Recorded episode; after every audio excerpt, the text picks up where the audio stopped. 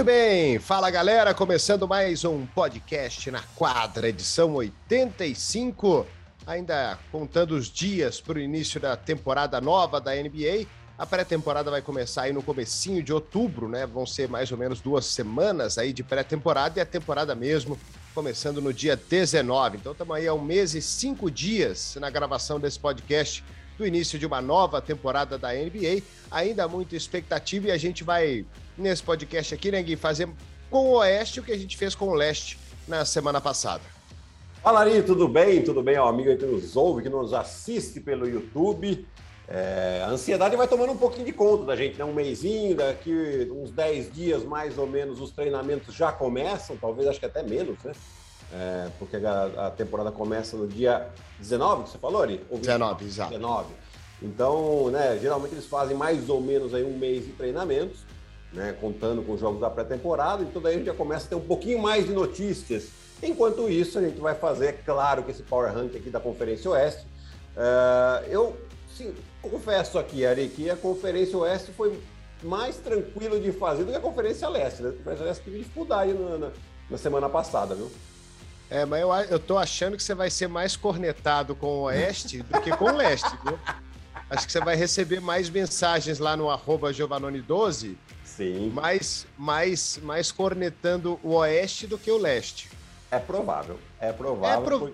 mas, mas há uma explicação lógica para isso. O equilíbrio no Oeste é muito grande. Sim, sem dúvida, né? E, e temos aí, né? Principalmente uh, jogadores recuperados e jogadores lesionados, né? Que isso tem pesos uh, importantes aí para a gente fazer uh, esse power ranking da Conferência Oeste. Mas antes da gente fazer isso, né, antes da gente começar o nosso Power Ranking aqui do Oeste, a gente vai falar um pouquinho de seleção brasileira, porque saiu a notícia ontem que o Petrovic não é mais técnico da seleção. É, vou deixar o Gui bastante à vontade para falar. Eu só queria dizer o seguinte, Gui, pelo que a gente viu em reações de jogadores em redes sociais, né, e eu não vou citar nome e tweets que foram inclusive apagados, mas tudo bem, isso aí não é o ponto do meu comentário. O ponto do meu comentário é que ficou claro absolutamente claro que não havia mais nenhum clima para o Petrovic na seleção brasileira de basquete. É, que a pouco, vai. Vou ser um pouquinho mais leve aqui, mas assim, na verdade, é, o Petrovic ele fez sim um bom trabalho, ao meu ver, diante da seleção, diante da seleção masculina. Né? O Mundial da China não foi ruim, o pré-olímpico é, é que criou-se uma expectativa muito grande durante o pré-olímpico. Depois, o não classificar perdendo para a Alemanha é, pareceu um fracasso por causa dessa expectativa que se criou durante o torneio. Mas antes a gente já sabia que ia ser muito difícil classificar, né? Porém, aquelas falas dele na, logo após a, a eliminação do, dos Jogos Olímpicos que pegou muito mal, né? E aí por isso que os jogadores é, não estavam muito contentes. A ideia da confederação era continuar assim com o Petrovic. Né? Então, isso foi um pedido dele, que, que não quis mais continuar. É, pela leitura que eu tenho, assim, sem ter mais informações, mas o que aparentou para mim é que a confederação estava esperando um pouco baixar a poeira, é, porque já quando começou a sair a notícia de que ele seria é, renovado, houve uma pressão aí do meio do basquete em cima disso, né? Porque é, não, inclusive dos jogadores, né? Mas aí o Petrovic não quis esperar mais e resolveu ele mesmo sair.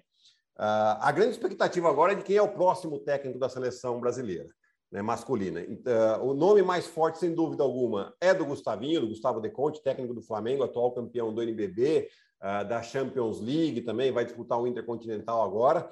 Né? E, e, e para mim seria o nome justo, né? o nome certo. Porém, tem algumas, alguns detalhes que a gente tem que prestar atenção. É, primeiro de tudo, o Gustavinho tem um contrato com o Flamengo. Né? Quem, quem paga o salário do Gustavo é o Flamengo. Uh, sinceramente, eu não sei se a relação aí, diretoria do Flamengo com Federação é das melhores para que se possa haver um acordo. Né? A gente espera que sim, porque seria o nome ideal. O segundo ponto que eu queria colocar aqui, Ari, é que assim, escolha de técnico de seleção brasileira, principalmente da masculina, é, tem sempre um quesinho de política no ar, tá? Não é só uma escolha técnica, né? Um pouco de política, um pouco de interesse também. Então, a gente precisa entender realmente, porque, obviamente, que a confederação tem um presidente, tem um, um, um cara que toca ali, que é o Marcelo Pará, o presidente é o Gui Peixoto, mas quem está mais à frente é o Marcelo Pará. É, e eles estão envolvidos em políticas é, entre os, os, presidentes de federação. É, é, assim que é feito o sistema e é assim que a gente tem que tentar fazer a leitura. Vamos ver se essa questão política vai pesar mais do que a questão técnica. Eu, sinceramente, espero que não. É, tomara que não, né? Faz, faz tempo que a gente não tem um técnico brasileiro na seleção, porque teve um nós. Nós tivemos uma passagem rápida do César Guidetti, mas ele acabou fazendo um só torneio uh, logo após que o Moiano saiu, antes do Petrovic assumir. Né? Acho que não dá nem para a gente considerar muito como. Esse, é, é, lógico, ele foi técnico de um torneio, mas ele não teve um trabalho. Né? Então, quem teve o último trabalho mais longo foi o Lula. Lula Ferreira até foi por muitos anos comentarista da ESPN também, né? Hoje está lá como supervisor da equipe de Franca, é, que ficou de 2003 a 2008. Né? Então, de 2000, depois do Lula veio o Monte Monsalve, ficou por dois anos, e depois o Rubem Manhã acabou ficando por sete anos com a seleção, e agora o Petrovic. Pois é, então tá na hora, né, de botar o projeto técnico estrangeiro, parece que deu. É, é eu, eu, particularmente acho que já deveria até ter colocado antes do Petrovic. Né? Eu acho que o José Neto tinha conquistado, vamos dizer assim, as credenciais para assumir uma seleção brasileira, porque uh, diante do, do Flamengo ele fez um ótimo trabalho, também conquistando alguns NBBs, conquistando Liga das Américas, conquistando Taça Intercontinental, né? Eu acho que é um, um técnico que é, o, o, técnico que passa pelo Flamengo sofre muita pressão, né? É, independente da modalidade. Né? Eu acho que isso também é um aprendizado para os técnicos e, e, e, eu acho que ele seria o nome ideal. Ele acabou assumindo a, a seleção feminina depois que o Petrovic assumiu, assumiu a masculina, né? E agora vamos esperar se realmente uh, a confederação vai tentar levar o Gustavo de Conte para ser técnico na seleção masculina.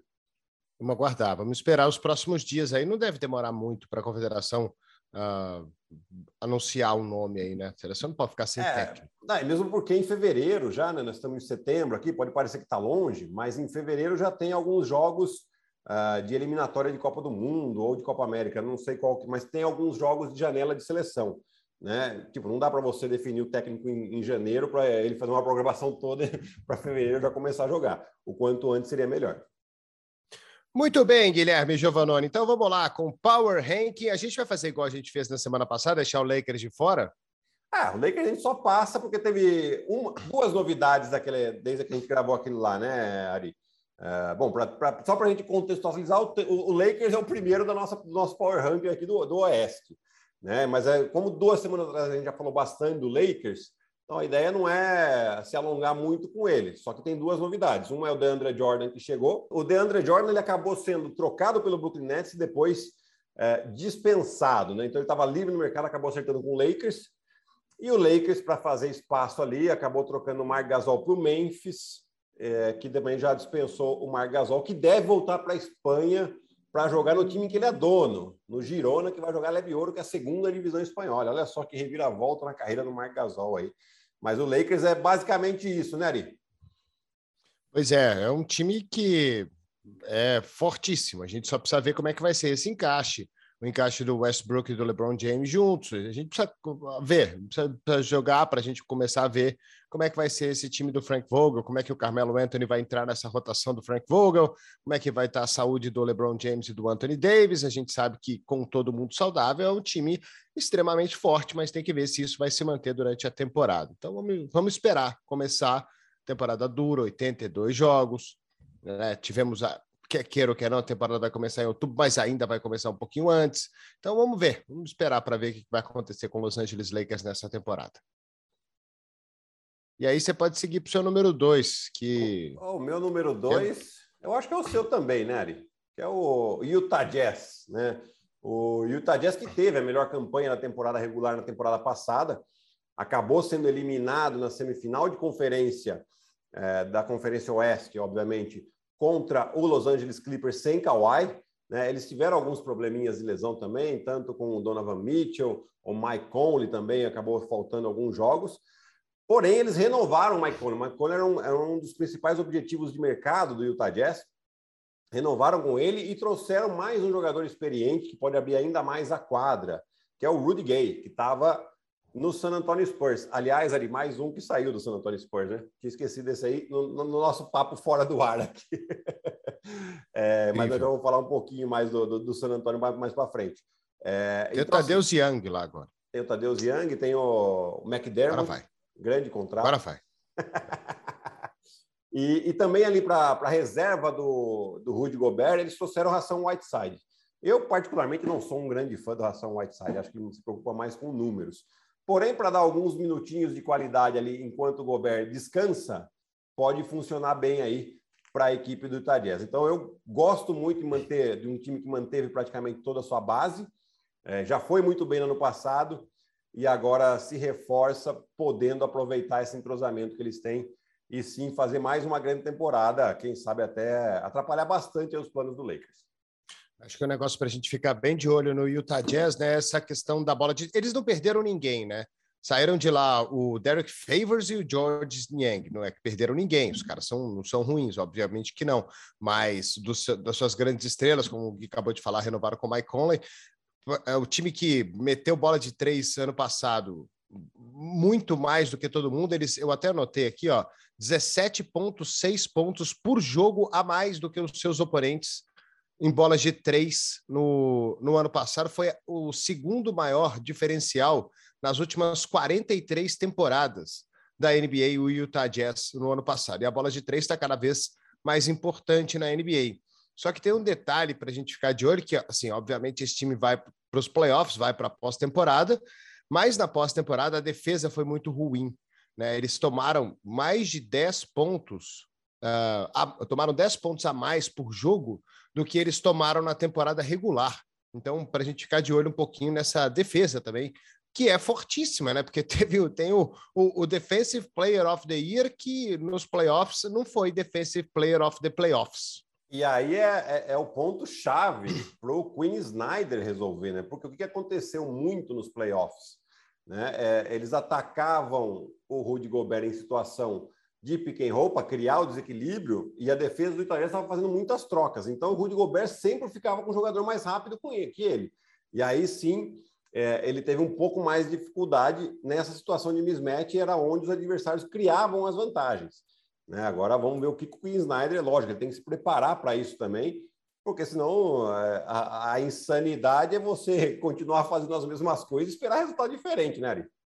É, só para ser justo aqui, né? Eles cederam 14,2 pontos por 100 posses de bola nos playoffs, do, a mais do que era a temporada regular. Só Boston foi pior do que eles. Mas, para ser justo, o Los Angeles Clippers fez 127 pontos por 100 posses, que foi a segunda melhor marca da NBA nos últimos 25 anos também. Então, assim, tem que dar o mérito para o ataque do Los Angeles Clippers naqueles playoffs. Eles jogaram muito bem, mas, de qualquer forma, é, são pontos que, que, a diferença ela é muito grande, né? Tanto dos pontos marcados pelos Clippers quanto dos pontos tomados pelo Utah Jazz. Quarto lugar, não, terceiro, terceiro, né? Eu estou pulando aqui. Terceiro é, é o finalista da temporada passada, o Phoenix Suns, que acabou renovando aí com o Chris Paul, né? Dando um belo de um contrato para o Chris Paul aí, é, Paul com seus 37 anos já.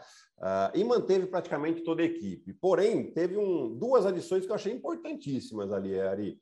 A primeira é do Alfred Payton, que é um armador que, lógico, não é um, um craque de bola, mas é um, é um cara que vai substituir, vai dar bons minutos de descansos, de descanso a mais aí para o Chris Paul.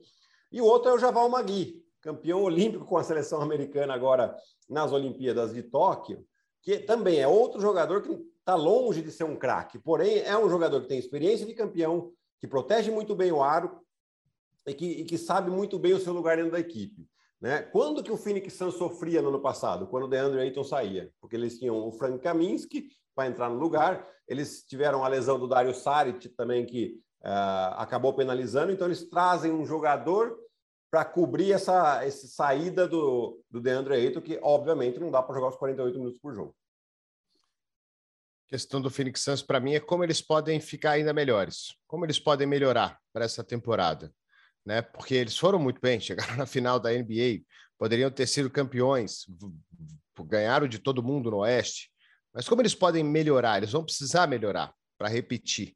É, então, é, em, que, em que quesito será que esse Los Angeles Clippers pode ser ainda melhor? Será que o Devin Booker vai ter uma temporada ainda mais fantástica? Será que o Chris Paul volta mais confiante, melhor, melhor fisicamente? Como é que será que eles podem melhorar? Porque em termos de nome, tudo bem, o Javal Magui é, é, foi campeão olímpico, é um bom jogador, eles não perderam ninguém, só o Torrey Craig saiu do time, uhum. e aí eles vão chegar e para essa temporada igual, pior, melhor do que no ano passado. Então, para mim, eles precisam melhorar, melhorar bastante, porque a competitividade no leste vai ser maior ainda esse ano. Exato, no, no Oeste. E, e, assim, é, eu acho que eles contam, e obviamente é normal que eles contem com isso, com a evolução ainda assim do Devin Booker e principalmente do DeAndre Ayton, né? Jogadores jovens que ainda têm margem de melhora. Né? Então, assim, uh, o Devin Booker, você citou muito bem, é um jogador que tem que ter uma temporada que a gente possa considerá-lo um candidato a MVP. MVP. É isso. Exato. Né? Como nós já tivemos também do, do Chris Paul. Mas o Chris Paul tem menos chance, vamos dizer assim, apesar dele, na maneira com que ele continua jogando, ele, ele pode ser considerado. Mas o Devin Booker tem que dar esse salto de qualidade. Já está jogando um nível muito alto, mas tem que dar um passinho a mais. Né? Assim como o DeAndre Ayton, que tem que sim ganhar um status de ser mais dominante. A bola recebeu próximo da cesta, ele, vai, ele precisa ser dobrado. Ou seja, então ele precisa ter uma dominância muito grande para que aí sim criar mais espaço para os companheiros. E aí mais consistência também, talvez, dos seus coadjuvantes. Mais protagonismo, mas um pouco mais de consistência. Não é jogar um jogo para meter 38 pontos e no segundo jogo fazer, fazer quatro arremessos. Né? Então, como aconteceu na final aí contra o, o, o Milwaukee Bucks. Ah, então, é, não é dar protagonismo para os coadjuvantes, mas que eles sejam um pouco mais consistentes, principalmente durante a pós-temporada, porque Phoenix vai estar tá lá. É, exato, né? E, e, é um time que joga de maneira coletiva, né, Ari? Então, assim, não é que oh, eles dão a bola para o Devin Booker um contra um e, e, aí os outros jogadores acabam ficando sem ritmo. Não, é o contrário. O time do Phoenix joga dividindo muito bem a bola, né? Então, não, teria muita desculpa para falar, ah, tô sem ritmo. Não, os caras eles são envolvidos no ataque também. É claro que os caras que têm mais talento acabam se destacando mais. Muito bem. Número 3 para você, Guilherme. Não, número 4 agora. No 4, é 4, é, porque o Lakers não conta. 4. O Denver Nuggets, que o Denver Nuggets tem, uh, manteve praticamente a mesma equipe. Né? Em algum momento dessa temporada deve contar com a volta do, do Jamal Murray, né? que foi muito sentida na temporada passada. E, e, usando um pouquinho do critério que a gente usou na semana passada aqui dos times que tinham ido, tinham chegado às finais de conferência na temporada lá da bolha e que no ano passado acabaram sofrendo por não ter tido tempo de recuperação e de preparação um pouco maior. O Denver entra nessa categoria, né? Eles acabaram sofrendo e depois que acabou culminando aí com a, com a lesão do Jamal Murray, né? Mas é um time muito consistente, é outro time também que vai contar, sim, com a evolução do Michael Porter Jr., com um melhor entrosamento do Aaron Gordon, principalmente, né? Que é um jogador que veio numa troca importante durante a temporada passada, né? E, e, e conta aí com o MVP da temporada, né? O, o, o center point, point center. É, então vamos ver como é que o Nikola Jokic vai vai jogar esse ano. É, foi tudo muito em cima dele no ano passado. E acho que você tocou no ponto-chave desse time. É um time também que não teve nenhuma ausência sentida, né? Basicamente o mesmo time, eles ainda trouxeram o Jeff Green. Uh, vamos ver. Michael Porter Jr., para mim, esse é o cara. Esse é o terceiro cara para ser para arrebentar na temporada para Denver realmente ter uma, uma grande oportunidade. De olho no Michael Porter, ele é muito bom, o catch and shoot dele é muito bom, ele é muito atlético, ele é muito físico, ele vai para cima, ele parte para cima, é, ele tem uma excelente infiltração, ele é muito bom jogador, mas ele ainda precisa jogar num nível ainda mais alto.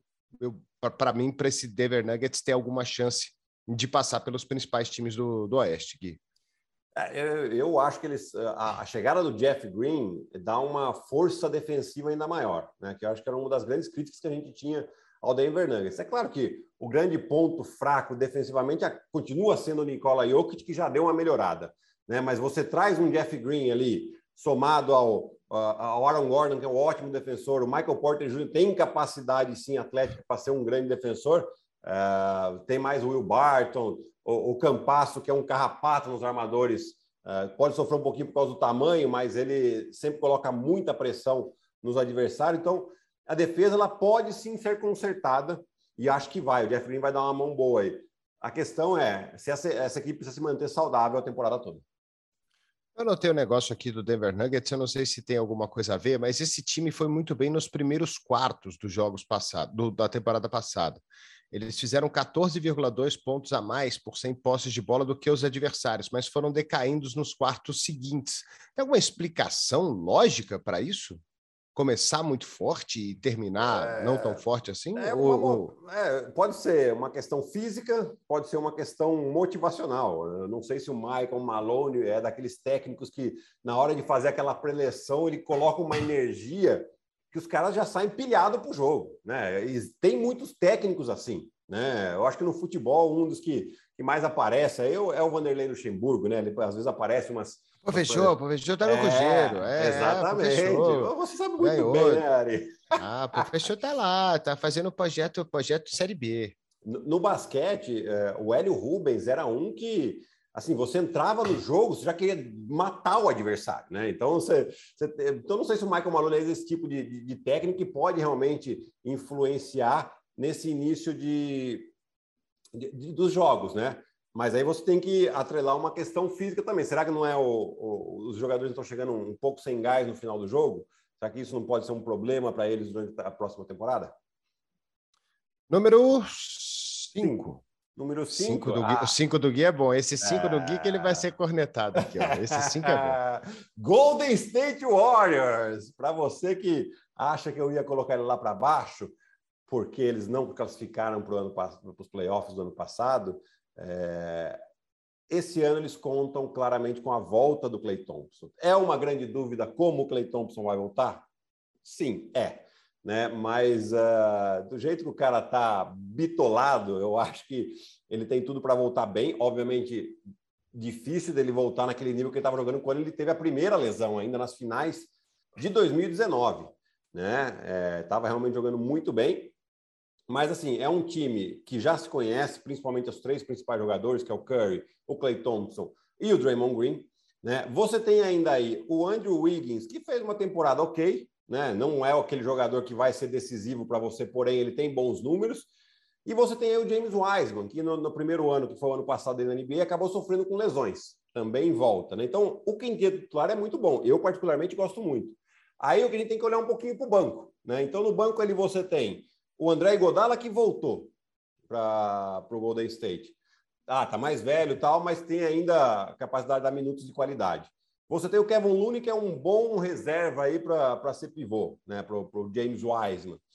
E você tem dois novatos muito interessantes. Vou até pegar o nome deles direitinho aqui, Ari, que é o Moses Moody, que é um arremessador, que foi número 14 na escolha, e principalmente o Jonathan Kuminga, é um jogador do Congo, que jogou na temporada passada na D-League, um quatro arremessador, eventualmente pode até fazer um small ball ali, ele jogando no lugar do James Wiseman também, com o Draymond Green de quatro, né? Então, assim, é um time muito interessante. O Steve Kerr tem, sim, capacidade para tirar o máximo, principalmente dos jogadores que vêm do banco, e, e, consegue fazer com que eles defendam muito bem. Então, eu estou bastante intrigado. Eu acho que esse time pode dar muita liga.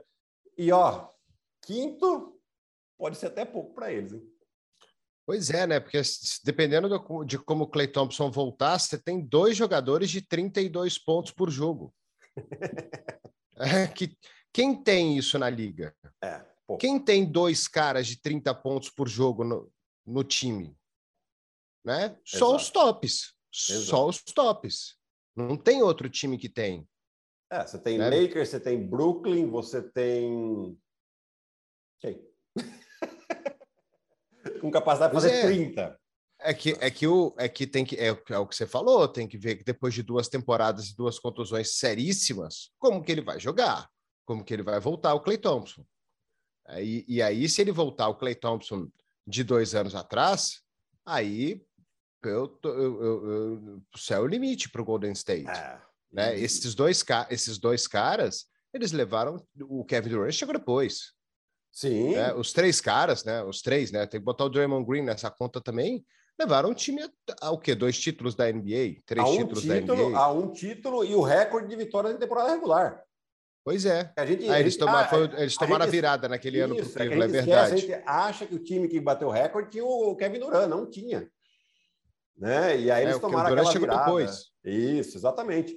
Né? Então, é um time muito forte. Tem um outro ponto, né? Que Clay Thompson, mesmo que ele não esteja na melhor forma, que ele esteja jogando bem, ok, ele, sem dúvida alguma, chama muita atenção da defesa. E aí é onde ele vai, vai abrir mais. deixar ele livre. É, você vai abrir mais espaço para, principalmente, para o Andrew Wiggins e para o James Wiseman. Então vai estar muito aberto uh, o garrafão adversário para esses dois jogadores aproveitarem ao máximo aí e terem bo uma boa temporada. Então, por isso que eu acredito que o Golden State pode sim dar, dar uma volta por cima muito interessante. E aí sim tem o, os outros times aqui também, né? Não é só, obviamente, uh, o, o, Golden State, mas você tem aqui os times que, que eu acabei colocando abaixo, que todos têm algum tipo de problema. Né? Então você.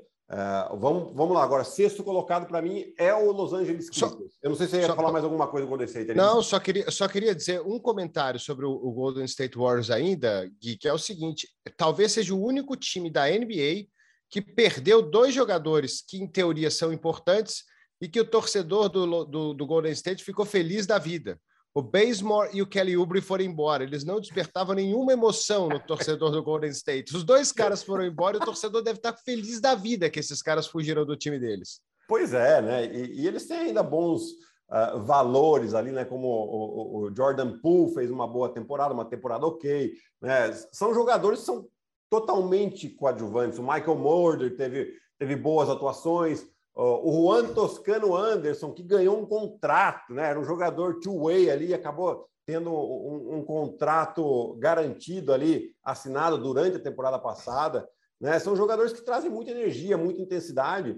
É, e isso, você vai somando essas coisas, vão, vão dando uma certa consistência para o time. Né? Então, eu estou bastante intrigado com esse time do Golden State. Vamos lá, para o sexto agora que a gente está. Lembrando que a gente vai mais rápido aí, mais devagar até o décimo, porque depois do décimo primeiro não tem nem muito o que dizer. É verdade. É. Mas o sexto para mim é o Los Angeles Clippers. Los Angeles Clippers continua muito forte, conseguiu trazer o Eric Bledsoe, que é um jogador aí também para compor, ou seja, defensivamente muito bem, no ataque tem uma boa mão, né? Não é um jogador decisivo, né? a meu ver, não é um jogador decisivo. Por onde ele passou nesses últimos anos aí, é um jogador de temporada regular e, e assim, playoffs para defender muito bem, mas não dá para contar com ele muito no ataque, não. É, mas é um jogador que tem uma qualidade. Porém, o Los Angeles Clippers tem um Kawhi machucado por tempo indeterminado. Ele teve um problema no joelho, uma lesão uh, no ligamento, né? Sinceramente, eu não sei nem qual é a profundidade, mas porque o, o, Clippers não soltou as, as informações reais, ou eu passei batido aqui. Né? Então, isso pode atrapalhar bastante os Los Angeles Clippers. O Clippers que jogou muito bem sem o Kawhi, né? A gente acabou de falar que eles ganharam do Utah Jazz ali na semifinal de conferência, atacando muito bem, o Paul George assumindo um protagonismo bem maior, mas vamos ver agora durante toda a temporada regular, né? Porque ali eles estavam, obviamente, num, foco de playoff e, e, geralmente quando um jogador se machuca, os, os outros jogadores se fecham ainda mais, mas isso dura por não períodos muito longos, né? Agora tem toda uma temporada aí. É, eu não, não vejo assim o Clippers brigando por título de conferência, não. Pois é, e para isso vai precisar voltar, voltar o Kawhi. É a grande questão. O Kawhi é. vai voltar? Vai voltar saudável? Vai voltar jogando em altíssimo nível? Se voltar, provavelmente sim. Né? Quando ele voltar, ele vai voltar. Em algum momento ele vai voltar. Agora, o, os, os, Clippers precisam tirar um pouco dessa sobrecarga em cima do Paul George, né? Concentrar o jogo em cima dele o tempo inteiro, o time vai ficar previsível e talvez a chegada do Eric Bledsoe seja muito boa para isso. A única coisa sentida também é ter perdido o, o Patrick Beverly aí nessa, nessa troca, né? É, o Rajon Rondo também foi embora, mas o Rondo é um cara que você sente menos falta dele do que o Patrick Beverly. Então, vamos ver como é que vai ser essa sobrecarga em cima do Paul George sem Kawhi e como o Eric Bledsoe vai ajudar o Paul George nessa, nessa missão ofensiva. É, não vai, não vai ser um, um, um trabalho fácil, não. Ainda o, o, Clippers ainda tem um bom elenco, né? Mas uh, faltando uma peça aí, é, talvez dê uma travadinha nesse elenco, principalmente no ataque. Vamos dar um crédito pro, pro técnico, né? Porque a gente criticou ele bastante antes, uhum. ele foi uhum. muito bem nos playoffs. Então vamos dar um voto de confiança para ele, porque Porque ele foi bem, ele foi, foi muito bem, bem, nos playoffs, inclusive, né? Foi bem mesmo. E, e, e assim, é que era muito difícil eles ganharem no Phoenix Suns sem o Kawhi. Né? Assim como era muito difícil ganhar do Utah Jazz sem o Kawhi, né? Mas ainda assim ele, ele durante os playoffs principalmente, né? Eu acho que ele mexia muito bem no time. Ele a estratégia durante o jogo, durante as séries principalmente, em que ele mudava a defesa, ele sabia muito bem atacar o ponto fraco do adversário. É, isso sem dúvida alguma o Tailu tem muito desse crédito aí. Tailu, estamos todos confiando em você. É, número sete. Sete. E vamos de Dallas Mavericks, do nosso queridíssimo tesouro. Né? Nossa, mas eles já ficaram em sétimo na temporada passada, sexto na temporada, temporada passada, aliás. É, e não mudaram o time, eles caem? Exatamente isso, eles não fortaleceram esse time aí. É, eles mudaram de técnico, trouxeram o Jason Kidd. Jason Kidd, a gente tem algumas dúvidas dele como técnico, né? ainda mais do, do, do que saiu aí ultimamente do livro do, do Yannis Antetokounmpo, das declarações de como ele tratava os jogadores. Isso é uma coisa que, se fosse 20, 25 anos atrás, uh, a gente consideraria normal, né? Esse tratamento. Hoje a gente já não considera mais. Né? Normal pelo, por como era feito antigamente, tá? Não que é uma coisa legal de ser feita. Uh, então, assim, existe essa dúvida, assim, em relação a, a como o Jason Kidd vai armar essa, esse time em volta do Luca Doncic, mas principalmente, eu, eu até acredito que o Dallas não fez tantas movimentações no mercado nessa intertemporada aqui, porque eles querem Só Red saber... Bullock. Só o Red Bullock, mas, mas acho que porque eles querem saber como é que vai se comportar o Porzingis com um técnico novo. Né? Caso o Porzingis continue na mesma, eu acredito que aí sim o Dallas vai tentar se mexer e trocar o Porzingis para trazer a, algum jogador de valor que possa ser de mais ajuda ao Luca Doncic. É, ele é o cara, né? Para é a grande, o grande, grande chave do time é ele. O Luca Doncic a gente sabe que ele vai ter uma temporada fantástica. Exato. A gente sabe que ninguém tem dúvida que ele vai jogar demais na temporada. Mas é aquela coisa, um, sozinho não vai dar certo, sozinho não tem jeito, sozinho é impossível. Então precisa de mais um. E esse um aí é o Kristaps Porzingis, Óbvio que o resto do time também, mas eh, de estrela, pelo que já mostrou, é. ano passado ele foi muito mal. Ano passado foi, foi qualquer coisa de lamentável o Porzingis na temporada. É, Impressionante. É, Todo jogo que eu fazia dele era, era, era muito arremesso errado, faltas, desânimo, sei lá, um cara que não fazia absolutamente nada no jogo. Linguagem corporal dele muito ruim, né, Ari? A gente olha e fala, nossa, mas é um, é um, cara que briga pouco pelos rebotes, sendo que tem 2,20 metros. E 20. É, parece que, nem o Zé muito bem diz, né, tem nojinho de ir lá para o garrafão.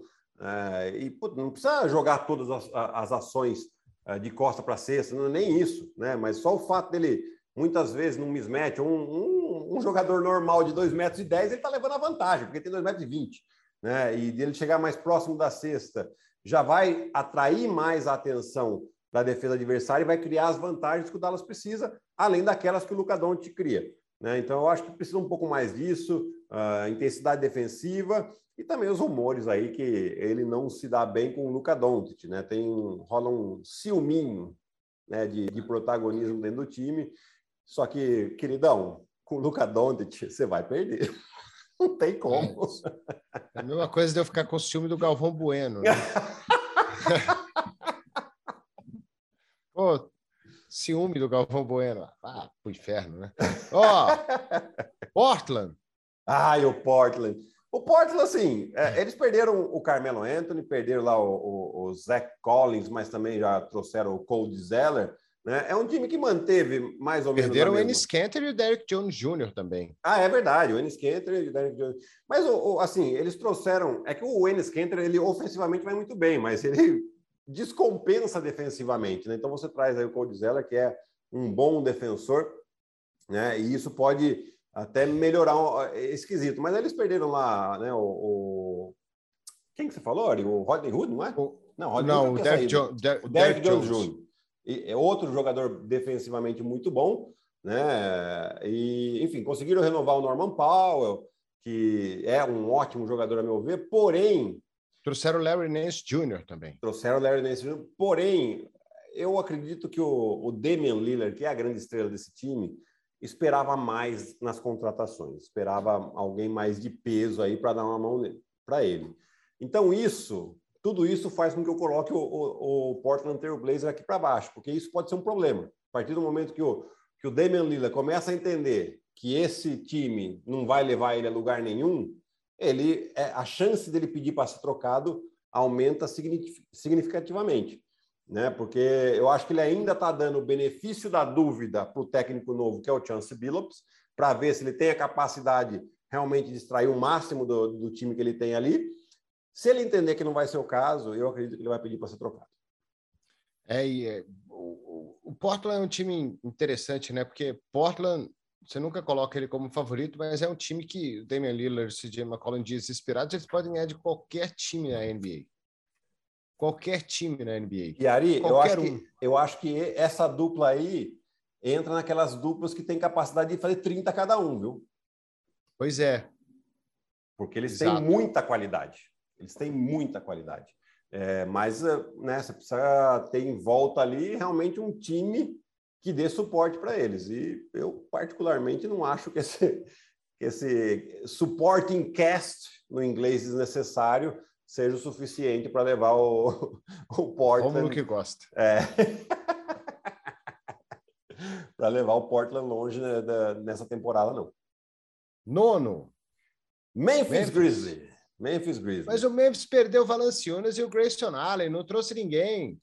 Então, ele, mas eles têm ali o Steven Adams, tá? Obviamente o, o Valanciunas é melhor sim que o que o Steven Adams, né?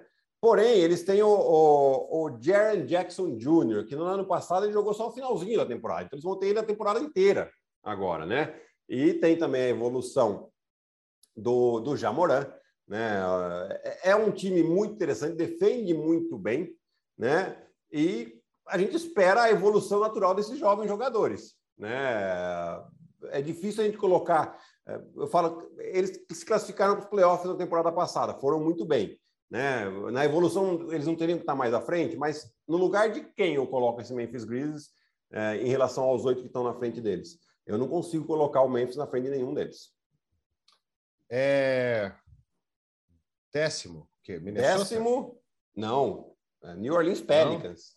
Não. Pelicans. Pelicans com Zion Williamson, Brandon Ingram e trouxeram aí mais alguns jogadores interessantes. O Valanciunas é um deles né? Mas o Devante Graham. Devante Graham e o Satoransky também, tá? Que veio numa troca com o Chicago, né? No sign and trade lá do Lonzo Ball. É, eles perderam sim o Lonzo Ball, mas trouxeram jogadores com uma boa qualidade, principalmente o Devante Graham aí, que tem um bom arremesso de fora, e o Satoransky, que tem uma ótima leitura de jogo. Vai ser suficiente para levar esse time? Vai depender muito aí da evolução do Zion e do Ingram, principalmente defensiva. Né? Eu acho que o grande problema desse time aí é, é defensivo e eles precisam uh, realmente dar um, um passinho para frente nessa, nessa questão da defesa. É, eles trocaram de técnico também, né? O Super Mario Bros foi embora, o Stan Van Gundy, e agora tem o Willie Green por lá. Mudança de técnico também sempre dá uma, um, um ânimo a mais. É. Vamos ver, a questão é se o Zion realmente vai ser essa estrela, super estrela, incrível estrela, da NBA no nível AAA que a gente espera que ele seja. E aí, se ele for, aí é outro time. Mas por enquanto, né? ele, por enquanto ele ainda não foi. Ele sempre foi, ele é bom, claro que ele é bom, mas ele ainda não foi aquela super estrela magnífica do nível do nível Duran, do nível Antetokounmpo, do nível Embiid, né? Desse nível assim que eu, Tanto eu tô é falando. Que... É, nível é nível é nível é, é nível max contract para a vida. Exato, exato. Né? E eu acho que um, um, um, parâmetro bom que a gente tem disso são os jogos de Natal. Os jogos de Natal são mais escolhidos pelos personagens do que pelos times, né? E o Pelicans, nos últimos dois jogos de Natal, de Natal estavam exatamente por causa do Zion. E esse ano já não está mais. Então, nem o Denver. Nem o Denver. Ah, é. Isso aí é brincadeira, né? Tá louco. Tiraram o MVP do Natal. Bom, pelo menos ele vai poder botar a meinha dele na janela e esperar o Papai Noel. Vai comer ou não no Natal? É. o nosso querido lasanhudo. Acho que ele vai comer bem, né? Aí sim, Minnesota? Aí sim o Minnesota. Aí sim o Minnesota, porque Uh, o, o, Minnesota depois 23 vitórias no ano passado, Minnesota Timberwolves. É, mas a grande maioria dessas vitórias, Ari, que não são muitas, é claro, vieram depois da troca de técnico, né? O técnico, eu não estou lembrando o nome dele agora aqui, mas é, já deu uma melhorada no time. É, ele já começou a colocar o Anthony Edwards de, de seus de protagonista, né? O, o, o, técnico que tinha sido demitido também, estou tá, esquecendo os nomes aqui, estou ruim de nome. É o, Chris, é o Chris Finch, né? Chris Finch é o atual e o que era filho do, do técnico histórico lá no Minnesota, que era o anterior, que eu esqueci o nome dele né? Mas sem problema. Ninguém vai não tem ninguém sentindo muita é, falta dele. Nem o torcedor do Minnesota. O torcedor do Minnesota está feliz que eu esqueci o nome dele, né? É, então ele começou a colocar mais o, o, o Anthony Edwards de titular e ele teve uma melhora significativa nos números, juntando aí com o Carl Anthony Towns, né? O Beasley também, o DeAngelo Russell, se, tive, se, se manter saudável, né? É, é um time bastante interessante aí. O Beverly está lá agora. É, o Beverly tá lá, vai, vai tacar energia no time ali, né? Vai, vai, intensidade não vai faltar e, e ele geralmente contagia a equipe com essa intensidade, que era um pouco que faltava também para a equipe do Minnesota. Eu acho que tem tudo para dar uma melhorada. Não sei se vai ser suficiente para nem play-in aí, viu? Perder o Rick Rubio não é desesperador também, né? Não, não, tá não. Tá bom.